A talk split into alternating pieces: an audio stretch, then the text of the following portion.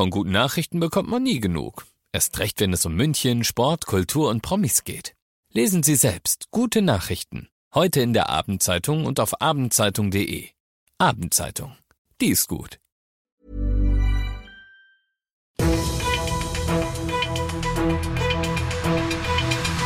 95 5 Charivari, das München Briefing, Münchens erster Nachrichtenpodcast. Ich bin Christoph Kreis. Du hörst das München Briefing. Hier in diesem Podcast hörst du täglich innerhalb von fünf Minuten alles, was in München heute Wichtiges abging. Die Menge unten hält den Atem an und bricht dann in tosenden Applaus aus. Der Münchner Feuerwehr ist heute Nachmittag eine spektakuläre Rettungsaktion an einem der Münchner Wahrzeichen schlechthin gelungen. Eine Frau war auf der Aussichtsplattform des alten Peter kollabiert. Die 306 Stufen nach unten schafft sie nicht aus eigener Kraft. Gleichzeitig ist die Treppe für die Trage zu schmal. Und bei 56 Metern Turmhöhe ist auch die Drehleiter keine Option. Am Ende baut die extra für solche Fälle geschulte Höhenrettungsgruppe eine Art Seilbahnkonstruktion auf und holt die Patientin so runter. Bilder von der nicht alltäglichen und zum Glück erfolgreichen Rettungsmission gibt's in der Charivari Insta-Story. Paukenschlag im Revisionsverfahren im Fall Jerome Boateng. Der langjährige FC Bayern-Star ist zumindest vorläufig freigesprochen. Das bayerische oberste Landesgericht hier in München hat das Urteil des Münchner Landgerichts gegen Boateng aus dem Oktober 1,2 Millionen Euro Geldstrafe wegen Körperverletzung gegen seine Ex-Freundin aufgehoben.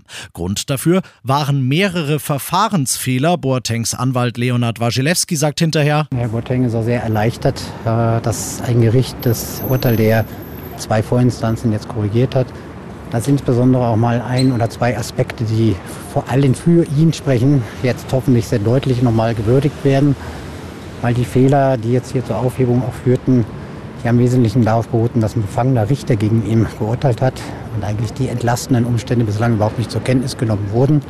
Und deswegen sind wir erstmal erleichtert und gehen mit Zuversicht in die weiteren Verfahrensschritte. Nicht nur die Boateng-Seite, auch die Staatsanwaltschaft und die Nebenklage hatten Revision eingelegt. Dadurch, dass das Urteil jetzt aufgehoben ist, wird komplett neu verhandelt. Beide Seiten können jetzt also auf ein neues Urteil hoffen, das ihnen genehmer ist. Du bist mittendrin im München-Briefing und wie du es gewohnt bist, nach den ersten München-Themen schauen wir, was war in Deutschland und der Welt heute Wichtiges los. Immer mehr Menschen in Deutschland haben ein rechtsextremes Weltbild. Laut einer neuen Studie der SPD-nahen Friedrich-Ebert-Stiftung teilt mittlerweile jede und jeder zwölfte Erwachsene rechtsextreme Ansichten, wie zum Beispiel, dass manche Menschen mehr wert sind als andere. Sechs Prozent der Befragten sprechen sich sogar für eine Diktatur mit einem Einparteiensystem und ja, tatsächlich einem Führer aus. Der Vorsitzende der Stiftung Schulz nennt die Zahlen erschreckend. Leider völlig zu Recht, möchte ich ergänzen. Gesundheitsminister Lauterbach lässt nix auf seine Pläne kommen. Im Bundestag hat er heute vehement seine Krankenhausreform und die dazugehörigen Transparenzregeln verteidigt. Mit der Reform soll ein bundesweiter Qualitätsatlas kommen, in dem die Daten aller Kliniken veröffentlicht werden und der anzeigen soll, wo welche Krankheiten und Beschwerden überhaupt behandelt werden, wo die Versorgung besonders gut ist und wo schlecht. Die Krankenhäuser fürchten den finanziellen Ruin durch schlechte Bewertungen. Die Unionsfraktion fürchtet ein Bürokratiemonster. Doch Lauterbach sagt, wenn Menschen vor wichtigen Fragen stehen wie wo wird mein Krebs leiden oder das meiner Kinder bestmöglich behandelt, dann haben wir die Pflicht, ihnen zu helfen. Und das noch zum Schluss. Jedes Jahr das Gleiche. Bei der Wiesen gibt's nun mal Vorschriften und immer wieder meinen so ein paar Spezialisten, sie könnten die umgehen, weil sie cleverer sind als die Polizei. Dass sie das doch nicht sind, das haben innerhalb eines Tages ein Pole, ein Ami und ein Österreicher feststellen müssen. Charivari Wiesenreporter Olli Luxemburger, was haben die angestellt? Sie ließen Drohnen übers Festgelände steigen. Also ich brauche euch ja, glaube ich, nicht zu erzählen, dass das natürlich nicht erlaubt ist, denn über der Wiesen herrscht im Radius von 5 5,5 Kilometern eine Flugverbotszone. Somit war die Polizei jetzt nicht so wirklich amused. Alle drei Drohnenpiloten wurden wegen Verstoßes gegen das Luftsicherheitsgesetz angezeigt. Die Speicherkarten wurden sichergestellt, aber die Drohnen durften die Männer wieder mitnehmen. Da war man also gnädig und nicht päpstlicher als der Papst, wie er so schön sagt.